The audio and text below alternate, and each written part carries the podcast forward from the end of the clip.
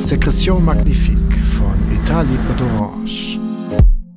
Ein Kommentar von Frag Freak 666.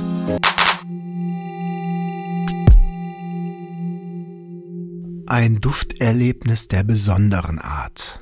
Am 25. Januar 2023 haben wir das Raumzeitkontinuum bis an die Grenzen belastet. Rund ein Dutzend wackerer Heldinnen und Helden nahmen all ihren Mut zusammen und trafen sich um halb neun abends, um im Live-Ticker über diese Offenbarung zu schwadronieren. Viel wurde über den Duft im Internet berichtet. Von es dufte nach Fäkalien bis hin zu so schlecht ist er gar nicht, ist da alles zu finden.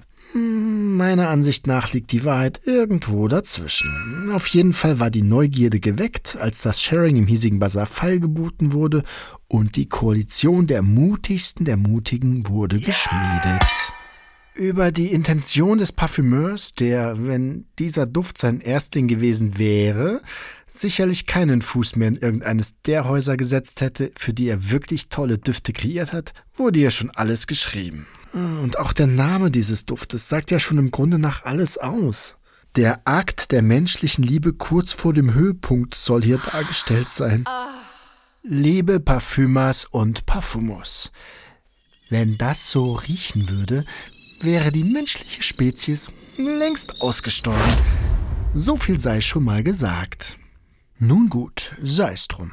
Normalerweise ist meine Sprühroutine mindestens 10 Pfts pro Duft und ich bin heilfroh, dass ich vorab eine gut gemeinte Warnung erhalten habe, dies um Himmels Willen nicht zu tun. Wahrscheinlich wäre ich jetzt nicht mehr unter euch, hätte ich diesen gut gemeinten Rat nicht befolgt. Hm, ich war so verwegen, diese Magnifik-Kreation direkt auf der Haut zu testen. Und ein Sprühstoß reicht durchaus aus, um hier eine Erinnerung für die Ewigkeit zu schaffen. Okay, was erwartet nun den versierten Aficionado bei diesem sehr konzeptionell anmutenden Duft? Ich will das Geheimnis nun lüften. Und der Raum, in dem der Duft getestet wird, sollte wirklich gut gelüftet sein. Es ist wirklich schauderhaft. Wie gesagt, von Liebe spüre ich hier nichts. Und wie eingangs erwähnt, wir alle wären nicht hier, wenn der Akt der Liebe so riechen würde. Nach der Initialapplikation des Duftes mittels zitternder Hand am Sprühkopf meines Testzerstäubers macht sich der Geruch von vergorenem, angegrautem rotem Fleisch breit, welches zu lang in der Sonne lag. Ach, vielleicht schaut ihr auch eine kleine Madenlarve ins Gesicht und sagt, Hallo. Es riecht metallisch wie Blut, was aus den Überresten hervortritt. Nach etwa einer Minute wird das Ganze ein wenig intensiver. Die Luft im Raum, trotz Klimatisierung und offenem Fenster, füllt sich mit diesem Odor. Fahler Geruch und plötzlich macht der Schlechter einen Proteinshake auf, den er sich genüsslich bei der Verarbeitung der vorgenannten Rohware reinpfeift. Äh. Als wenn dies nicht schon genug wäre, wird der Duft nochmals dichter. Der Raum ist gefüllt mit dieser süßlich, fast cremig anmutenden Unschönheit. Dazu paart sich dann noch eine gewisse Putrigkeit. Und der Schlechter hat noch immer Appetit.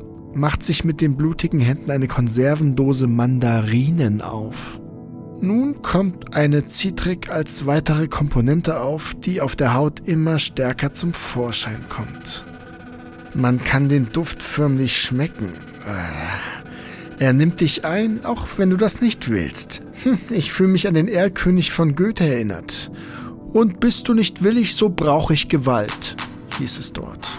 Er breitet sich in meiner Nase, aber auch im Rachenraum aus.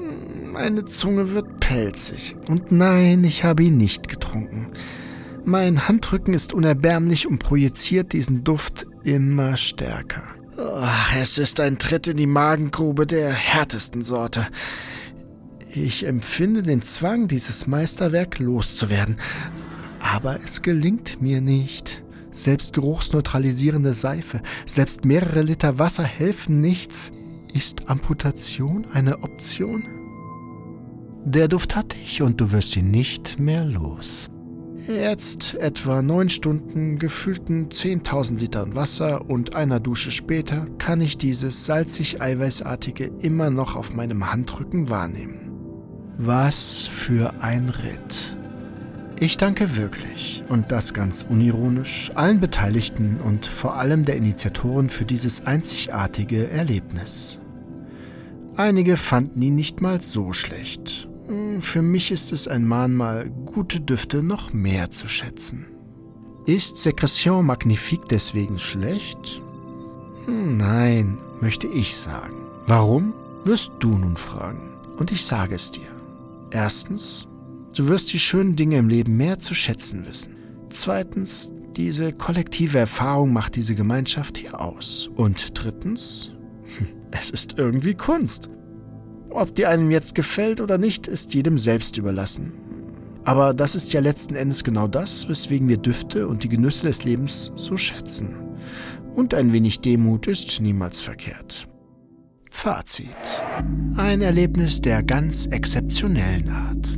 In jeder Hinsicht konzeptionell sicherlich interessant und spannend, tragbar in meinen Augen auf keinen Fall.